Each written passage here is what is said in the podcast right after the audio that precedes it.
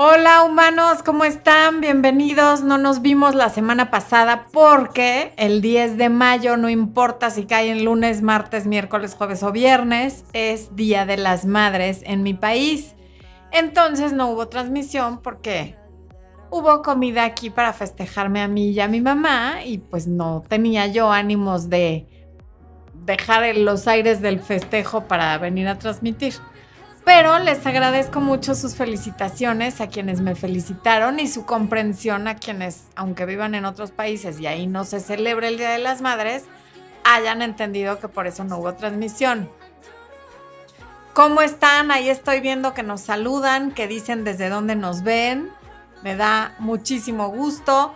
Estoy viendo que en el día de hoy se unió al área de miembros Joel Graceto y ahí solamente me aparecen de cierta hora para acá. Quienes se hayan unido durante la semana, levanten la mano y digan, soy miembro nuevo, porque entonces les damos la bienvenida con su nombre y todo, porque no me salen aquí más que los de las últimas horas. Estoy viendo que de los, bueno, desde luego está Marianita Galindo aquí como siempre saludando y pidiéndoles que dejen su like. Está también eh, del área de miembros Angélica Chávez, que siempre está aquí desde Los Ángeles saludando. Ana Antonio desde el sur de la Ciudad de México. Ah, debemos de ser medias vecinas, yo también estoy en el sur, Ana. Natalia Mesías, que también me da mucho gusto verla por aquí. Ale Ronquillo, que hace mucho que no la leía. Qué bueno que estás aquí, mi Ale. Ashley Rivera, que dice que es nueva hace dos días. Bienvenida, Ashley. Gracias por tu apoyo y por unirte al, canal. Lorraine Cosplay, que también es miembro. Y bueno, ya me irán diciendo quiénes más son miembros. Laura Santillán, buenas noches. Bienvenida, Laura. Aquí veo que de Facebook, ¿quién está? Abigail Favela dice, soy nueva y te sigo en redes. Está Cecilia Clemente Albarrán, eh, Ros LM, José Libardo Mejía desde Armenia, Quindio, Colombia, Delmi Murillo desde Honduras, Hanna desde Cuernavaca, ok, Sol Amarilla es nueva en Facebook, bienvenida. Y María Sarmiento desde Colombia, Melisa Falas desde Costa Rica, bueno, Aquí hay de todo. Ah, no. María Sarmiento desde Colombia y a alguien leí desde... Ah, Melisa Falas desde Costa Rica, ahora sí. Maripaz Alparo desde Guadalajara, Jalisco. Nalixa desde Panamá. Nancy Rina desde Sao Paulo, Brasil. No, bueno, de veras que estamos, pero muy internacionales. Em, desde Jarabacoa, Aura Calderón, ok. Pantatu desde Panamá, Pedro Aedo, que no nos dice de dónde, mi querida Flor de Lis, Mónica Sequeira de Argentina, Andrea Arroyo, qué bueno que estás aquí. Alejandra Gómez desde Catepec, ok. Mari Rubio desde Atizapán, eso, también estamos viendo mexicanos aquí. Alexandra Ruiz desde Cuenca, Ecuador, ok. Desde Chiclayo, Perú, Flor Sos o Flores SOS. Ok. Bian Franco, bienvenida. No nos dices desde dónde. Lili Ortega desde Jojutla, Morelos. Obdulia Castán desde Chicago. O sea, de verdad hay una gran variedad. Emily Treviño, que es desde Monterrey y es nueva miembro del canal de YouTube. Muchísimas gracias. Y bueno, estamos ya subiendo más videos sobre cómo redireccionar tu vida en YouTube.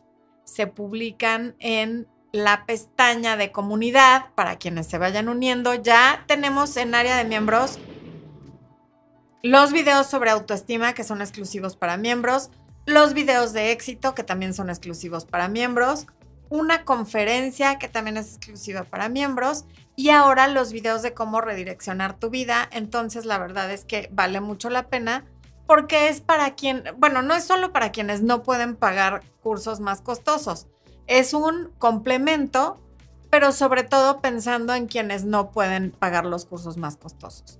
Desde luego es contenido completamente diferente. Aide Bernardino desde Zitácuaro, Michoacán, también es miembro del canal. Bueno, bueno, qué gusto saludarlos a todos. Alejandra Gómez, Ok, vamos a ver. Vamos a empezar con el, con el tema del día de hoy. Y cuando haya preguntas, me. Bueno, yo hago las interrupciones necesarias o las pausas para ver las preguntas. Yarelis, ¿por qué no te había visto más? Saludos desde Las Vegas. No lo sé, Yarelis, a lo mejor el algoritmo no te está avisando cuando subimos contenido, pero todos los miércoles a esta hora, que son 8 de la noche en la Ciudad de México, y me parece que en Las Vegas es una hora más temprano, estamos transmitiendo en vivo y los videos semanales los puedes ir buscando en tanto en YouTube como ahí en Facebook. Ok. Vivi Palacio, qué gusto leerte y qué bueno que llegaste. Ok. Flavita Oviedo, hermosa, también qué gusto leerte. Sí, es un temazo el día de hoy. Vero Flores, que también nos está saludando. Bueno, a ver, como no hubo en vivo la semana pasada, en el de hoy vamos a concentrar el video de este domingo y el del domingo anterior nos vamos a ir por orden. El primer domingo, del cual no hubo live, hablamos de cuál es la pregunta que debes de saber responder si quieres recuperar a tu ex. Y esa pregunta, se las voy a decir desde ahorita, pero ahorita nos vamos a adentrar en eso, es ¿en quién me tengo que convertir para estar con esa persona? ¿me tengo que convertir en una mejor persona? O sea, la respuesta puede variar, porque a lo mejor para estar con tu ex tienes que involucionar e ir hacia atrás en tu crecimiento y en tu evolución y en tus avances en la vida. Pero a lo mejor resulta que para estar con tu ex lo que tienes que hacer es crecer y convertirte en una persona más evolucionada y que está más en control de sus emociones versus ser una persona a la cual la controlan sus emociones. O sea, puede ir para los dos lados. No necesariamente tienes que ser mejor para volver con tu ex. A veces volver con tu ex te baja, pero esa es la pregunta que te tienes que saber responder. Pero para responder esa pregunta tenemos tres cosas a considerar. La primera es que la vida es un constante proceso creativo en el que nuestro pensamiento nuestras emociones, nuestras acciones, nuestras palabras, nuestras creencias eh, y todo lo que, lo que hacemos y lo que pensamos y lo que sentimos, como ya acabo de decir, son las herramientas que usamos para inventar y crear la vida que tenemos. Así, tal cual es un proceso creativo que no para, nos demos cuenta o no, lo creamos o no, estemos de acuerdo o no, esa es la realidad. El proceso creativo está en acción todo el tiempo. Cada vez que pensamos algo, estamos empezando a crear algo. Cada vez que sentimos algo, estamos continuando con esa creación. Cada vez que actuamos en consecuencia de esas emociones, estamos aterrizando la creación de nuestra vida cada vez que decimos algo bueno, algo malo, que criticamos a alguien, que juzgamos a alguien, constantemente estamos creando. No es nada más cuando yo quiero. Me voy a sentar a manifestar. Y entonces ahora sí voy a pensar puras cosas bonitas porque es la hora de mi meditación y voy a manifestar. Así no es. Es constante. Entonces, de lo que más tenemos que estar pendientes es de nuestros pensamientos, de nuestras emociones, de nuestras palabras y sobre todo de nuestras acciones, porque con eso estamos creando. Entonces, no, no, y con esto no estoy diciendo que eres culpable de tu infancia, ni del papá, ni de la mamá que te tocó, ni de las circunstancias en las que naciste. No, desde luego que no. Pero si eres responsable de qué vas a hacer a partir de este momento que te estás enterando de esto, que no creo que sea el momento en el que te enteras de esto, si estás en este canal y en este live, seguramente es porque eso medio ya lo sabes. Pero bueno, a veces puede ser difícil dejar de pensar esto de que la vida nos pasa y de que somos víctimas y de que estamos destinados a cierta cosa que no podemos cambiar aunque no estemos de acuerdo, porque no es cierto. En el último, en, el video corto donde dije esto, hubo personas que me dijeron que estaba comprobado científicamente que el destino existe, que una serie de cosas. Y, no lo dudo que haya evidencia científica, si la queremos llamar así, de que el destino existe, porque además cuando creemos algo, el cerebro se dedica a buscar evidencia de que eso es cierto y generalmente la encuentra. Como siempre les digo, yo no siento, ni creo, ni opino que yo tenga la verdad absoluta. Hablo de lo que sé, de lo que he estudiado, pero sobre todo lo digo desde mi experiencia. No puedo hablar desde la experiencia de otra persona. Y quien dice que el, que el destino sí existe y que está comprobado científicamente, probablemente, no probablemente, es un hecho que está hablando desde su experiencia. Y todos, nuestra obligación es informarnos, aprender y a partir de ello formar nuestro propio criterio. ¿Ok? Entonces, bueno. A mí no me funciona pensar que el destino existe y que venimos predestinados a algo, porque me da mucha impotencia pensar que soy una víctima de la vida y que no hay nada que yo pueda hacer al respecto siempre, claro que no podemos controlar la vida, ni lo que pasa en la vida, ni lo que hacen los demás, ni lo que dicen los demás, pero siempre podemos controlarnos a nosotros, lo que pensamos, lo que sentimos, lo que decimos y lo que hacemos y sobre todo nuestros hábitos, porque de todo lo que acabo de mencionar se forman los hábitos y de eso sí tenemos control. Entonces, no, la vida no es algo que nos ocurre, es algo que ocurre a través de nosotros.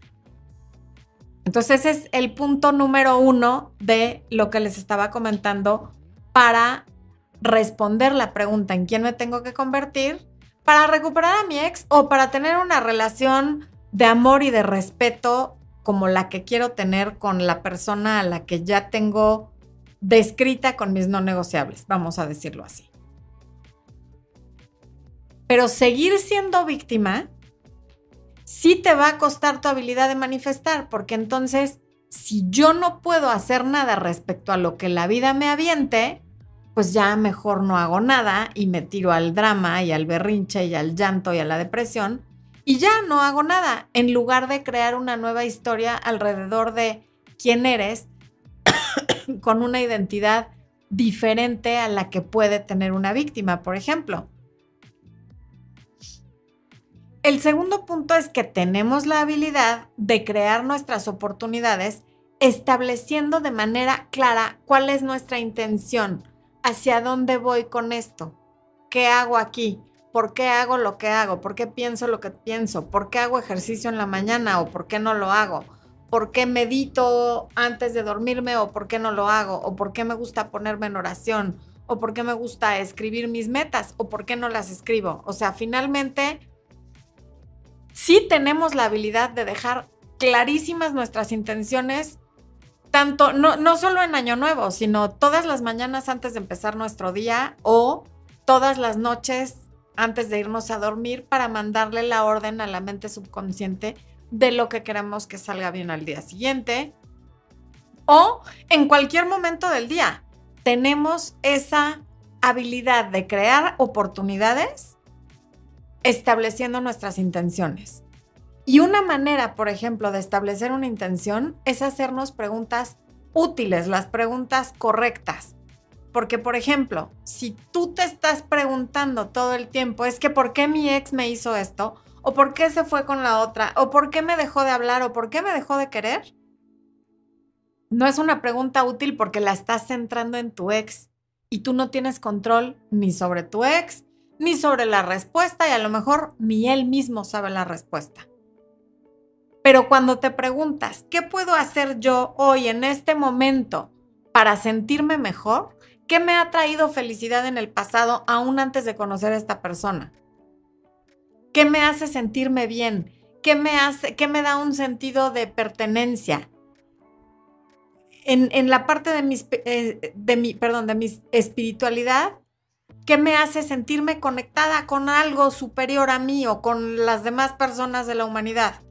En la salud, ¿qué me hace sentir bien aún dentro de que me siento triste y la tristeza es una emoción y se vale sentirla? ¿O quién de mi familia es la persona que más contención me da para acercarme? Y la respuesta a todas esas preguntas es poderosa porque esa respuesta sí la tienes tú y porque lo que tú estás preguntándole a tu cerebro es, dame una solución a esto que estoy sintiendo.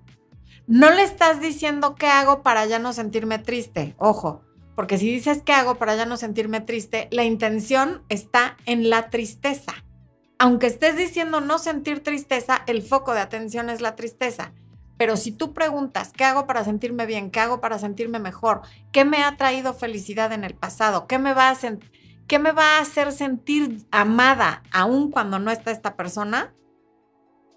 Tu cerebro te va a responder. Y eso sí es útil y eso sí cambia tu estado de ánimo. Ese es el segundo punto que quiero que consideres, ¿ok? Tienes la habilidad de crear oportunidades estableciendo tus intenciones. Oportunidades de sentirte mejor, oportunidades de conocer a otra persona, oportunidades de que tu ex te vea bajo otra luz, oportunidades de todo, económicas, de salud, de familiares, en fin, sociales, de éxito. Todo eso depende de nuestras intenciones. ¿Tenemos intenciones claras o no las tenemos? Porque si te levantas a la deriva a ver qué te avienta el día, muy probablemente te va a llevar por donde no quieres ir porque no le estás dando una instrucción clara. La intención es esa instrucción clara que tú le das a tu subconsciente de a dónde quieres que te lleve hoy. Es ir manejando tu coche, ser el piloto y no el copiloto. Cuando no te consideras una parte activa en la creación de tu vida, entonces eres víctima y te encuentras con sorpresas que no te gustan porque no sabías que era lo que sí querías. Y el punto número tres a considerar es que cuando cambiamos nosotros, aunque no sea con la intención de que cambien los demás, automáticamente los demás cambian con nosotros, para bien o para mal. Es muy importante no querer entender al otro, ni querer cambiar al otro, sino cambiarnos a nosotros para bien y entendernos a nosotros. Pero la mayoría de las personas vamos por la vida queriendo entender al otro sin entendernos a nosotros. Eso es completamente absurdo. O sea, ¿por qué no empezamos de adentro hacia afuera? Si no me entiendo a mí, ¿cómo diantres voy a entender al otro?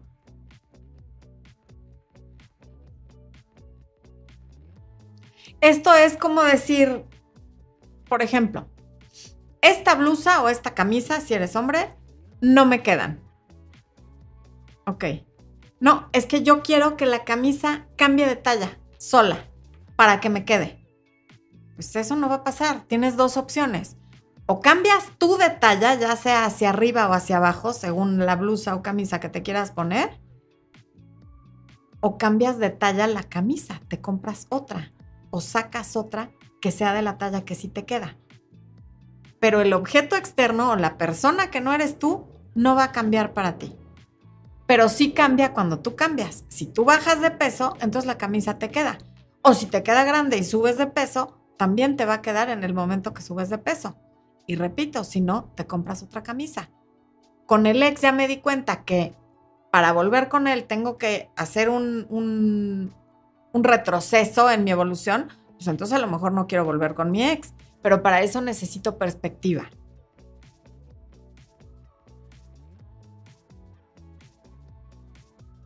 A ver, quiero saber si hasta aquí, ay, es claro lo que acabo de decir. Vamos a ver qué están diciendo. Flor Ángel Mendoza, bienvenida. A ver, ¿quién está abajo? Mi Fati, bienvenida. Qué bueno que llegaste. Te estoy leyendo hasta ahorita. Carmen Runisol dice, a mí tampoco me estaba avisando.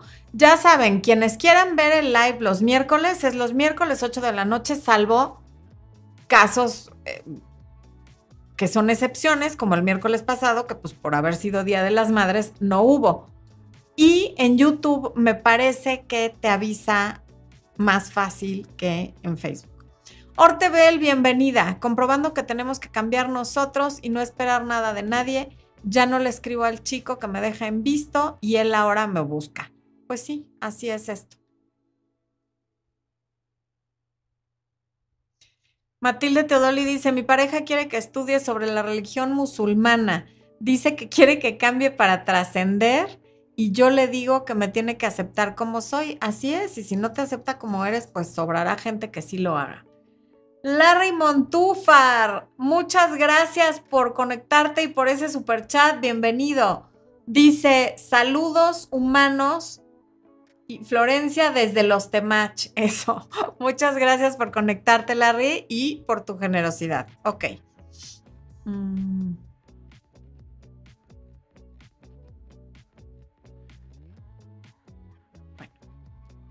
Creo que no estoy encontrando preguntas. Entonces, muchos saludos y muchas palabras muy bonitas. Gracias. Ah, a ver, Elena Janisex dice, una pregunta, ¿vale la pena empezar una relación con un hombre 20 años mayor? Yo tengo 33 y él 53. Me asusta eso y que tuvo dos parejas y tiene hijos. Yo aún no. Parece bueno, pero no sé si me convenga. Elena, pues hazle caso a tu intuición. La única que va a poder saber si le conviene eres tú, pero conociéndolo. Si te causa curiosidad, conócelo. No tienes que decidir mañana que vas a tener una relación con él y que te vas a casar con él. Primero trátalo y ve si son compatibles, si te sigue cayendo bien después de unas cuantas salidas más. Si no, si cuál es su postura ante presentarte a sus hijos o no presentártelos, a tener más hijos o no tenerlos, si es que tú quieres tener más hijos pero para eso se necesita tiempo. Si no te das el tiempo de conocerlo, pues todas las relaciones son, son un volado.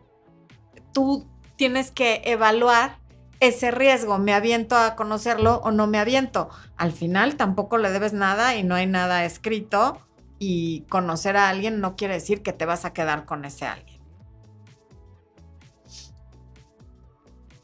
Bueno, entonces, volviendo al punto de lo que, ay, habría aquí algo muy raro, ya. Volviendo al punto de la pregunta que tiene, que si sabes responder, puedes volver con tu ex o recuperarlo, es esa, en quién me tengo que convertir para estar con esa persona. Si tu ex te mentía, te engañaba, te maltrataba, ya sea verbal o físicamente, eh, robaba, en fin, una serie de cosas que hacen muchas personas. ¿Quién tienes que ser para volver con tu ex? Alguien que tolera todo ese tipo diverso de maltrato.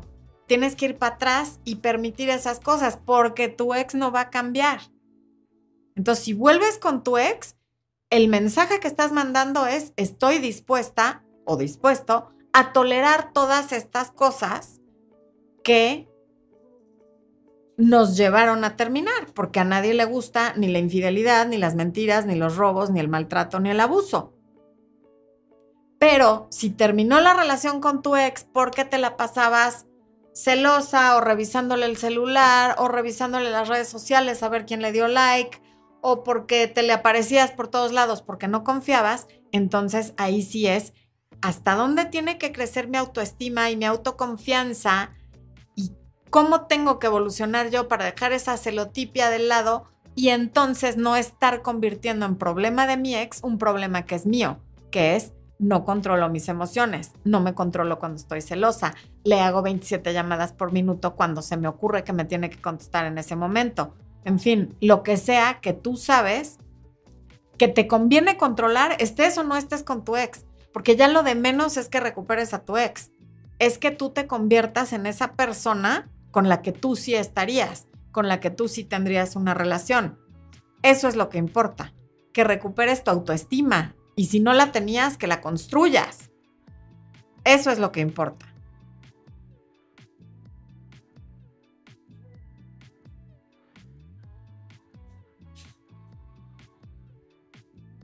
Sé esa persona que no persigue a alguien porque está aburrida, o porque quiere que la mantengan o porque quiere que le resuelvan algo. Ten equilibrio en tu vida, en todas tus áreas, en tu espiritualidad, en tus finanzas, en tu vida social, en tu vida familiar, para que entonces el no tener pareja no sea un gran problema. Simplemente es algo que no, e, es una área de la vida en la que no has logrado llegar a donde quieres llegar pero tus demás áreas te contienen. Si no hay equilibrio en todas las demás áreas, nada más estás buscando a la pareja para que resuelva todo aquello que tú no tienes resuelto y eso no, no vale la pena en primer lugar para ti y no es un buen negocio para nadie, porque como pareja potencial de alguien que me quiere usar para llenar sus huecos, me va a drenar la energía y a nadie se nos antoja. Y además se siente como un aire de urgencia o de desesperación que a nadie nos gusta. Larry, exactamente, tienes razón y gracias por el nuevo superchat. No toleres maltratos, vales más que eso, ámate, efectivamente. Todo parte de amarnos. Pero a veces cuando no sabemos amarnos, empezar con el comportamiento nos lleva a amarnos. Parar con el ciclo de estar rogando, de estar persiguiendo, de estar queriendo que alguien más me resuelva la vida, si en este momento yo no me amo mucho, el hacer eso me está llevando en el camino correcto, porque compruebo que soy una persona que merece ser amada y que puedo con lo que la vida me manda y que puedo auto mejorar mi vida. Mi Fer de la Cruz, buenas noches. Está saludando a los humanos. Lo que, lo que no se puede es permanecer con la misma conducta y personalidad que creó el problema, ya sea terminar con tu ex o alejar a algún prospecto con el que nunca se llegó a nada, y luego, pero creer, pero querer que aún así las cosas cambien. O sea, yo sigo igual, pero dime qué hago para que me hable y me quiera.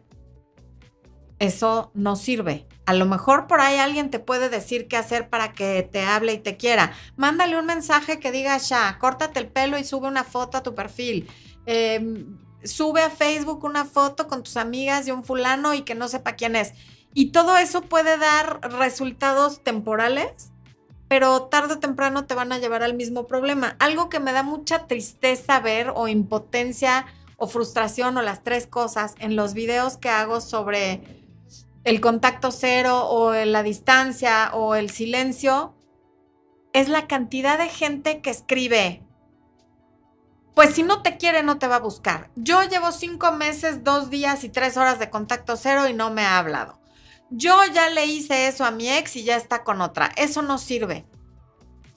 Porque lo que veo es que o no terminan de ver el video o tienen comprensión selectiva porque cada vez que hablo de estos temas lo que digo es, esto es para ti, para que tengas perspectiva, para que te fortalezcas, para que te sientas mejor, para que recuerdes quién eras antes de la relación, para que dejes de sentirte rechazada cada vez que lo buscas o la buscas y no te contesta. Pero lo único que ven es la parte del video donde digo y puede que te extrañe y te busque, entonces no, no te va a buscar porque esto no sirve. Si lo es todo aquello que hagas para conseguir manipular a otra persona no sirve efectivamente. Nada que hagas para manipular a otra persona sirve. Todo aquello que hagas por y para ti sí sirve independientemente de lo que los demás hagan con eso. Entonces siempre vete al origen con qué intención o desde qué lugar de mí estoy tomando la decisión de alejarme o de dejarle de hablar o de bloquearlo o de lo que sea que hayas decidido hacer. ¿Lo estoy haciendo para mí, para sentirme en paz, para crecer, para darme cuenta que soy capaz de controlarme? ¿O lo estoy haciendo tratando de obtener algo de la otra persona? Su atención, su arrepentimiento, sus lágrimas o lo que sea. Si lo estás haciendo por la otra persona, muy probablemente acabarás diciendo que no sirve, porque no lo estás haciendo para ti.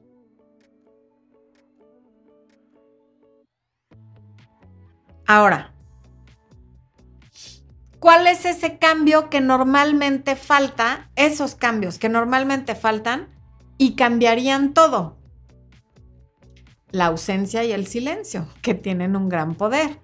Shakespeare decía que más vale ser reina de tu silencio esclava de tus palabras. Y muchas veces, o casi siempre, y sobre todo cuando hablamos de manera visceral, ya sea por tristeza, por ira, por ansiedad o por, por, cualquier cosa que venga desde una emoción, nos volvemos esclavos de las palabras en lugar de ser reinas del silencio, de nuestro silencio, de nuestra decisión de silencio. Entonces, bueno, de verdad que si estás en una situación de estas y, no has tomado el taller Irresistiblemente Mujer, toma la masterclass. Toma la masterclass donde te hablo de tres archivos que para mí son los más importantes que hay que reemplazar en la mente. Y reemplazando esos tres archivos, puedes empezar a ver una gran mejora con la masterclass.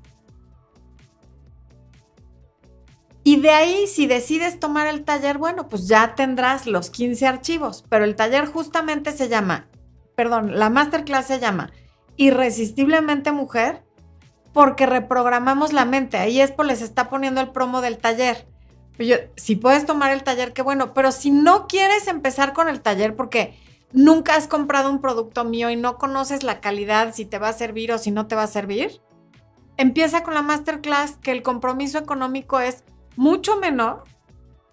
Y eso te puede quitar, o sea, esto no lo hago, el ofrecerte primero la masterclass no lo hago por la bondad de mi corazón, lo hago porque sé que la gente que ve la masterclass y tiene el poder adquisitivo o las ganas o la decisión de cambiar, van a comprar el taller porque se dan cuenta que el trabajo que hacemos es de calidad, que la información que damos vale la pena y que sí es información que si la aplicas, sí te cambia la vida.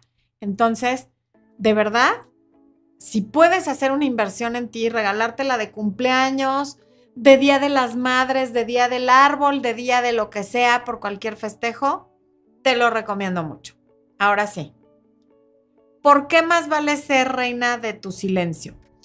Porque el silencio, en primer lugar, genera mucha incomodidad y a la primera que le va a, provocar incomodidad es a ti o al primero, porque no estamos acostumbrados al silencio. Hay tanto ruido todo el tiempo de las redes sociales, de los servicios de streaming como Netflix y demás, de los mensajes de texto que constantemente estamos mandando y o recibiendo, de em, nuestras amistades, de los medios de comunicación, de la opinión de todo mundo, porque a todos nos encanta opinar, pero no nos gusta escuchar las opiniones de los demás. Entonces, cuando tú aprendes a no incomodarte con los silencios, ni con el tuyo, ni con el de los demás, llevas gran camino recorrido. Porque en una negociación de lo que sea, parte del lenguaje no hablado y el más poderoso son las pausas y los silencios. De hecho, cuando aprendes a hablar en público, una de las cosas en las que mayor énfasis se hacen en los cursos, talleres y certificaciones de oratoria es haz pausas, haz silencios y aprende a manejarlos y voltea a ver al público qué está haciendo cuando tú haces una gran pausa. Y es muy interesante ver cómo el público se queda como se le fue la onda, ya no va a decir nada, se siente mal y se va a desmayar. O sea, la gente no sabe qué hacer con el silencio. Pero la gente de poder maneja muy bien su silencio y me parece que fue en el último video o en el penúltimo donde te hablé de el libro de las 48 leyes del poder de Robert Greene, donde habla del poder del silencio o de hablar lo menos posible. Entonces, uno es que tú aprendas a sentirte cómodo o cómoda con tu silencio y con el silencio del otro. No pasa nada porque alguien no te escriba un día o no te conteste el mensaje. O sea, cuando aprendes a manejar esa ausencia de algo, de la llamada, del mensaje, porque a veces lo único que la gente está extrañando de un ex es que, es que siempre me mandaba mensajito en la mañana. Esas relaciones de casi algo donde la gente se vuelve adicta a que le mandaban un mensaje tempranito diciéndole buenos días y ya, eso era todo. Y un mensaje como genérico o que no tenía mayor aporte y que le podía haber estado mandando a otras tantas personas porque era completamente impersonal. Y es lo que más extrañan, es que ya no me da los buenos días, es que ya no me da las buenas noches.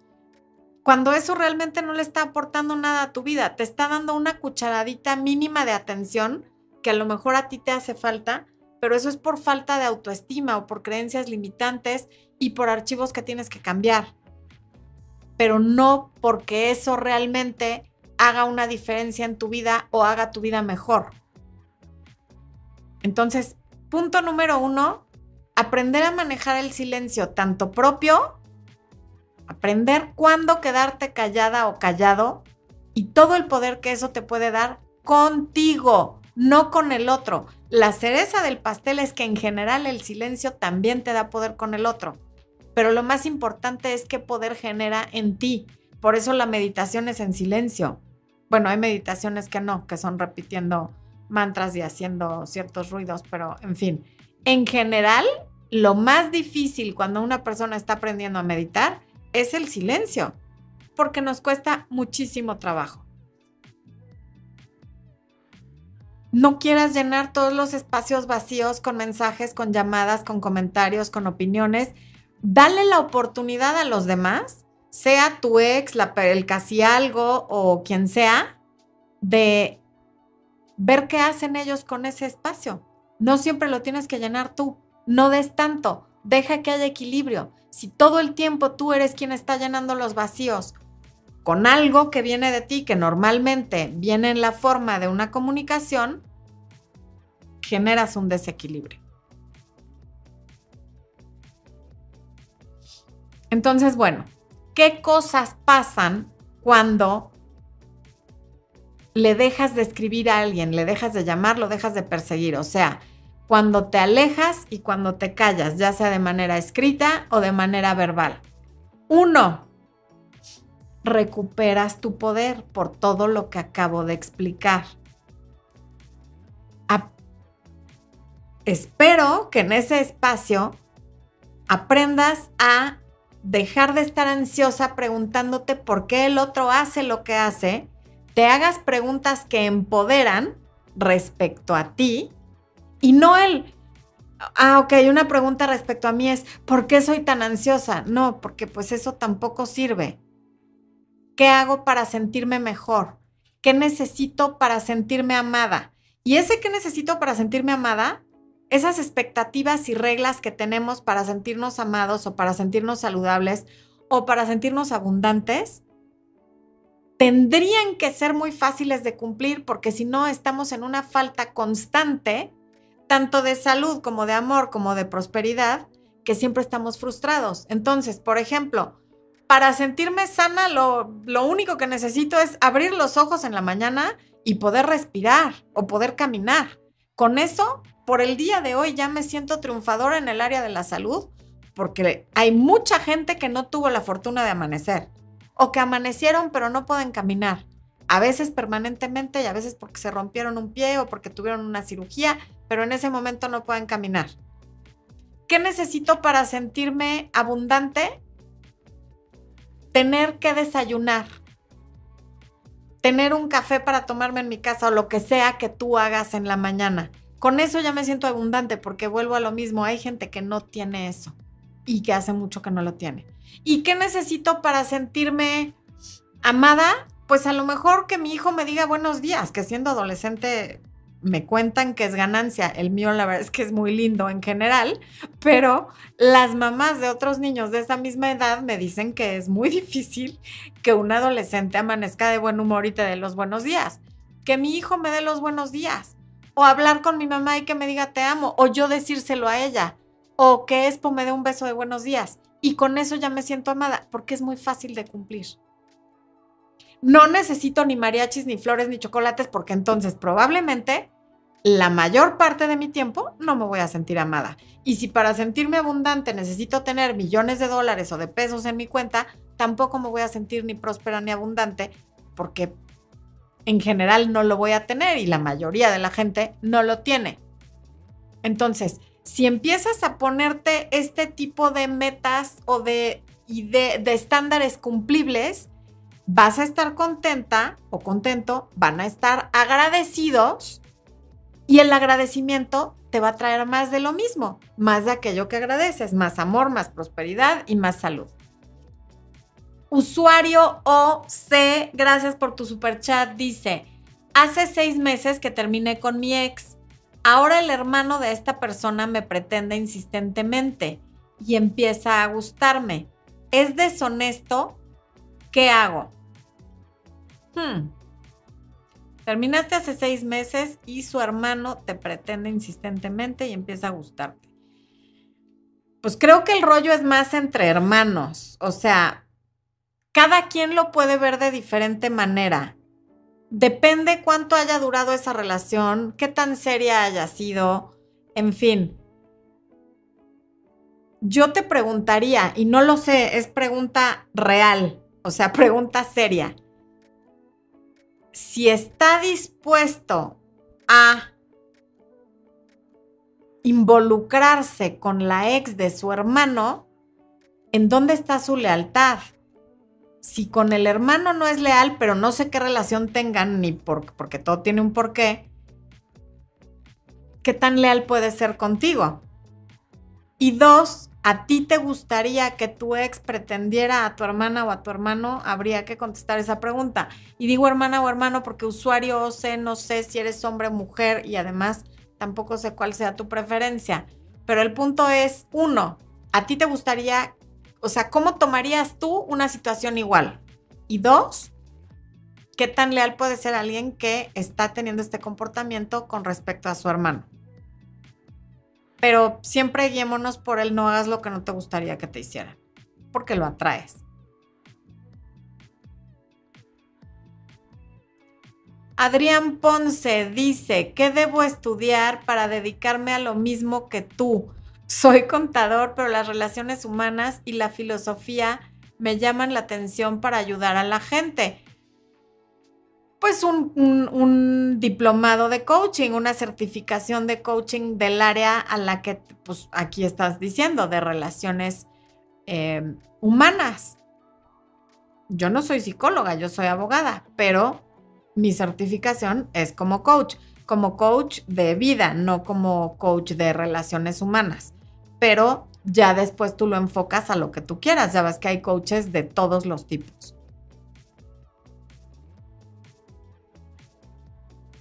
Julia Guay dice, Florencia, se respeta que no todos tienen la obligación de querernos, sin embargo veo de cobardes el silencio de una persona sin una explicación del por qué dejó de hablarnos. Uno siente. Yule, sí te entiendo, claro, a nadie nos gusta que no nos den una explicación porque además el cerebro siempre le quiere encontrar una explicación a todo. Pero como la explicación no depende de ti, si la persona que se va no le da la gana o es cobarde o no le alcanza o se les cayó a sus papás de chiquito o lo que sea que lo lleva a no quererte dar una respuesta, una explicación, o simple y sencillamente desde su punto de vista no lo amerita porque ve la relación de una manera diferente a como la estás viendo tú, te estás atorando en no transitar tu duelo y en no empezar a sanar porque quieres algo del otro y esa es una manera de mantenerte en el papel de víctima. ¿No es justo? Probablemente no, pero en general la vida no es justa. Y si vamos a permitir que eso nos atore, vamos a estar atorados en todo. Lo único que tú puedes controlar es qué haces tú. No me quiso por el motivo que sea y no me explicó. Venga, con eso es suficiente para que yo entienda que ya no. Y en realidad es que da igual. Porque aunque me dé la explicación, yo me voy a seguir sintiendo mal. Porque lo que yo no quería era que la relación terminara. Y se terminó. Sin mi consentimiento y sin preguntarme mi opinión. Y eso es frustrante y una explicación, te prometo que no lo va a cambiar.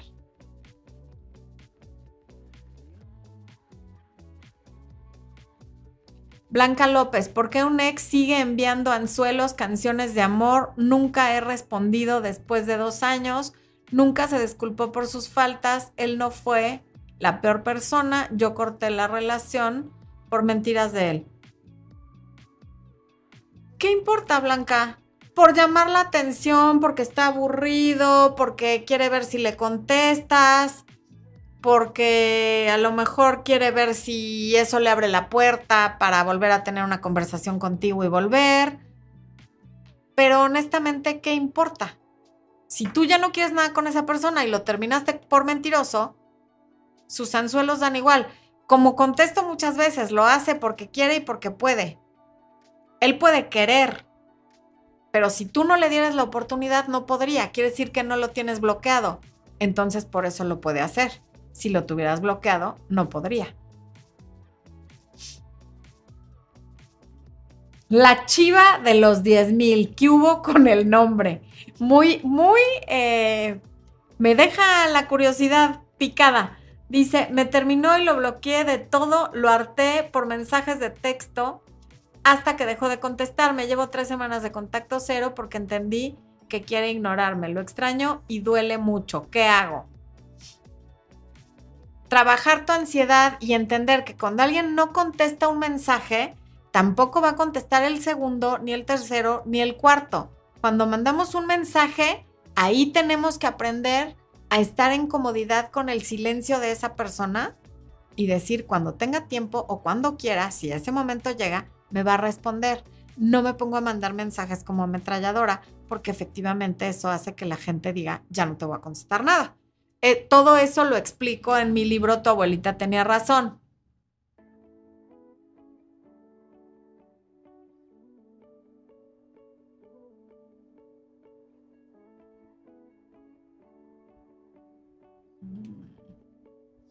Claudia Lazo, mi ex no me escribe hace como 15 días. Estoy en contacto, ah, contacto cero y ni luces de él. A veces he pensado en buscarlo, pero siento que es perder mi último gramo de dignidad. Es que volvemos a lo mismo. Si estás haciendo contacto cero para que te busque, no lo vas a saber mantener porque lo estás haciendo por las razones equivocadas. Y cada vez que no te busca, te frustras y lo que quieres es buscarlo tú. Pero si, cambias la intención de tu contacto cero, es como decir, voy a hacer una dieta para verme, veamos cómo cambia la motivación entre una dieta que es para adelgazar y por mera estética a una dieta que es porque a lo mejor en mi familia hay un historial de diabetes y no quiero que me dé y entonces lo estoy haciendo por salud porque quiero ver crecer a mi hijo. ¿Te das cuenta cómo cambia la motivación? Una es muy superficial y la otra es muy profunda. Cámbiale la intención a tu contacto cero. Estoy haciendo contacto cero para sentirme mejor, para fortalecerme, para tener perspectiva de qué fue lo que fue mal en la relación y para darme cuenta de que si él no me busca y no quiere, qué bueno que ya no esté conmigo, porque tarde o temprano llegará alguien que sí quiera estar conmigo. Ok, Segundo punto, y es con el que menos quiero que se queden, pero puede pasar. Cuando le dejas de escribir a alguien, muy probablemente piense en ti, porque si está acostumbrado a que le estés persiguiendo de día y de noche y dónde estás y mira, y mira este meme y vi esto y pensé en ti y te mando un beso y es que yo te amo, lo que sea que tú le escribas, en el momento que deja de recibir esos mensajes, no porque te quiera, no porque tenga interés, simplemente porque le cambiaste el patrón de comportamiento y eso nos intriga a todos, puede empezar a pensar en ti.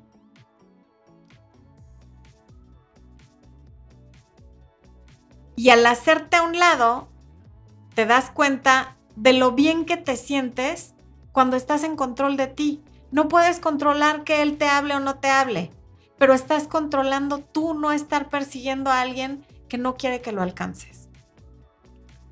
El tercer punto es que automáticamente estás regresando el foco de atención a ti. Es siempre y cuando lo hagas por y para ti y no para que te llame.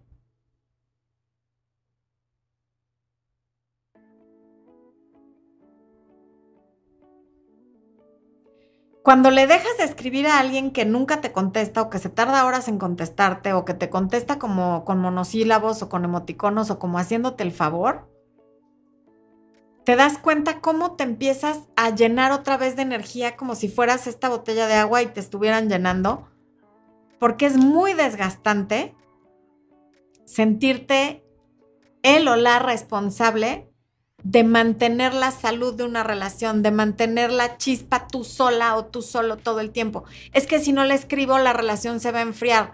Sí, pero eso tendría que ser algo que les ocupa a los dos, no nada más a ti. Cuando solamente lo estás haciendo tú, rompes el equilibrio y cada vez que rompemos el equilibrio, la relación también se rompe. Porque la naturaleza no permite el desequilibrio.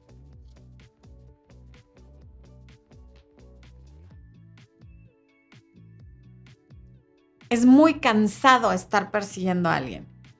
Y cuando dejas de perseguir, así como cuando vas corriendo físicamente detrás de alguien, te cansas, también cuando lo estás haciendo emocionalmente. Y cuando paras, aunque queda esta tristeza de no me hizo caso, no me quiso, no logré nada, también queda la, la, el, bueno, puedo tomar aire, me siento más tranquilo o tranquila porque estoy tomando aire y porque, ok, ya me estoy haciendo cargo, no quiere y no pasa nada. Por ahora voy a parar, porque necesito tomar agua, porque necesito eh, reevaluar varias cosas de mi vida y porque ya me cansé.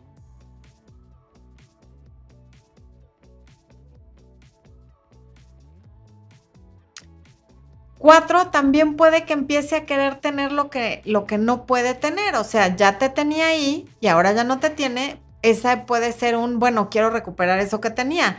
Pero si eso que tenía era una fan que le aplaudía como foca y que era su porrista incondicional, eso es lo que va a querer recuperar. No un gran amor. No, ay, me desperté y me di cuenta que la amo. No, quiero recuperar a la porrista o al porrista. Quiero recuperar a esta persona incondicional que tenía en mi vida y que ya no tengo. Entonces, ojo con cuando estamos tratando de recuperar algo que además nunca fue. Muchas personas están tratando de recuperar a un casi algo, a un amante casado, a una persona que es su ex, pero que ya tiene una relación con otra persona, pero que ahora tiene una relación a escondidas. O sea, la exnovia se convierte en la amante, ¿no? O la exesposa. Eso, cuando estás tratando de recuperar, ¿qué es lo que vas a recuperar? ¿Volver a esa posición en la que te tenía? O sea, las que quieren recuperar al amante, no hay nada que recuperar, no, no lo tenías las que quieren recuperar casi algo, ¿qué es lo que quieres recuperar? Esa relación donde nunca se te dio un lugar, donde nunca se te dio una prioridad, donde nunca conseguiste la etiqueta que tú querías o la exclusividad o la monogamia. ¿Para qué? Siempre es importante hacerse esa pregunta. Y todo esto parte de una buena o mala autoestima, el saber qué preguntas plantearte, aprender a plantearte preguntas útiles y que te empoderen. Y todo eso lo puedes aprender en el taller de autoestima, que es de seis módulos, con ejercicios, con eh, apuntes que ya te hice yo con lo más importante del curso, que te pueden ayudar muchísimo. Finalmente, la base de todo, o sea, muchas veces me dicen, ¿es lo mismo que irresistiblemente mujer? No, definitivamente no. Son completamente diferentes pero se complementan. Y si me preguntas, ¿cuál tomarías primero? Sin duda autoestima, porque es la base de todo.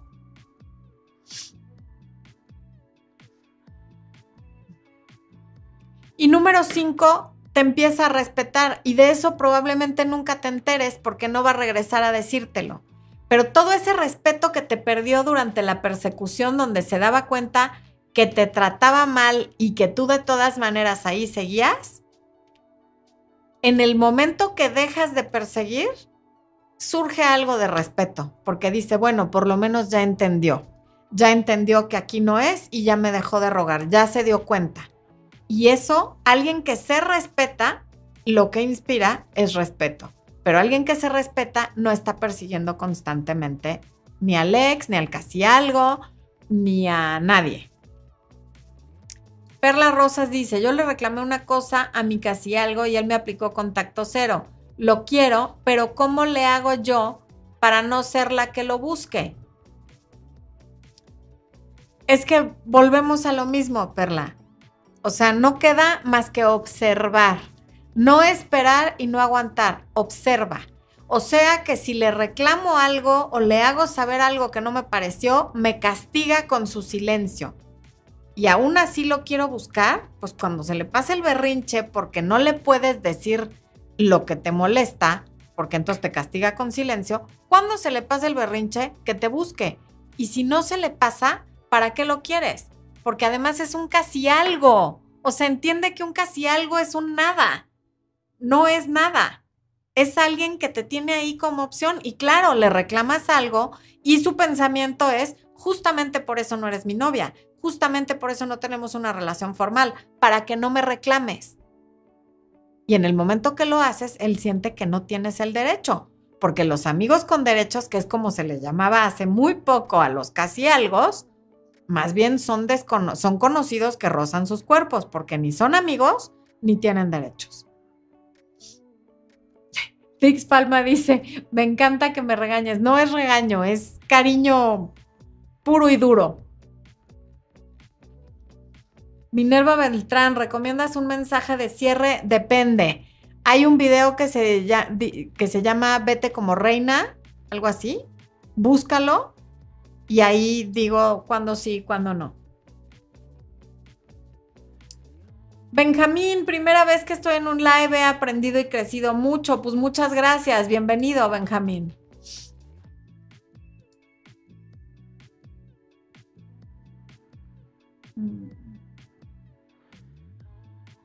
Jazz Pereira dice, en uno de sus videos dijo que energéticamente es necesario que se rompa el lazo energético entre dos personas para regresar. Eso solo se logra enfocarse en, uno y qué maravilloso, efectivamente. Mientras todo el tiempo estás pensando en cómo recuperar, cómo manipular, cómo tal, no estás rompiendo el lazo energético porque toda tu energía la estás proyectando hacia esa persona. Y mientras tiene tu energía, no siente tu ausencia, no sabe bien por qué pero es porque tiene tu energía.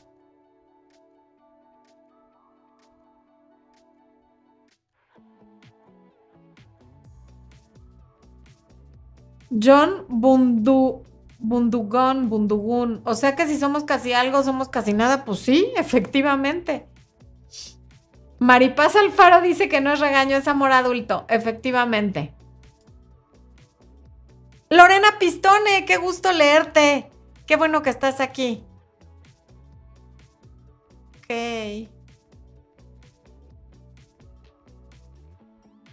La realidad a veces es cruel, pero ¿sabes qué es más cruel? La fantasía, porque te mantiene esperando algo que no va a pasar y perdiendo un recurso muy valioso y limitado que tenemos los seres humanos, que es el tiempo.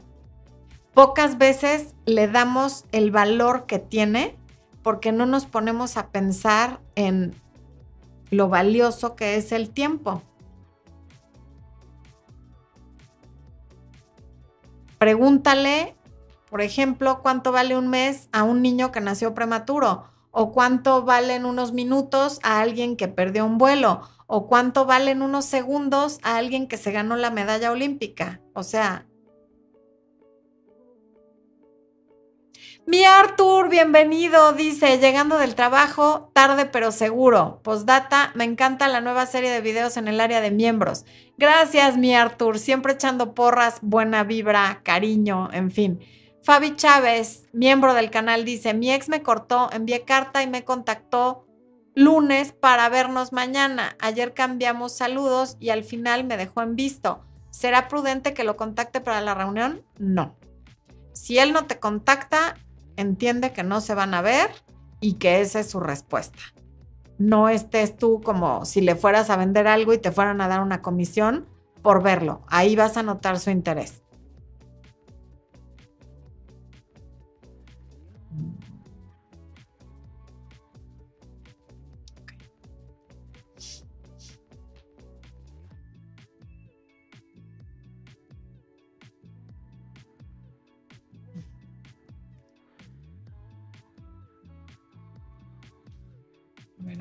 Es que se me movieron los comentarios, dispensen.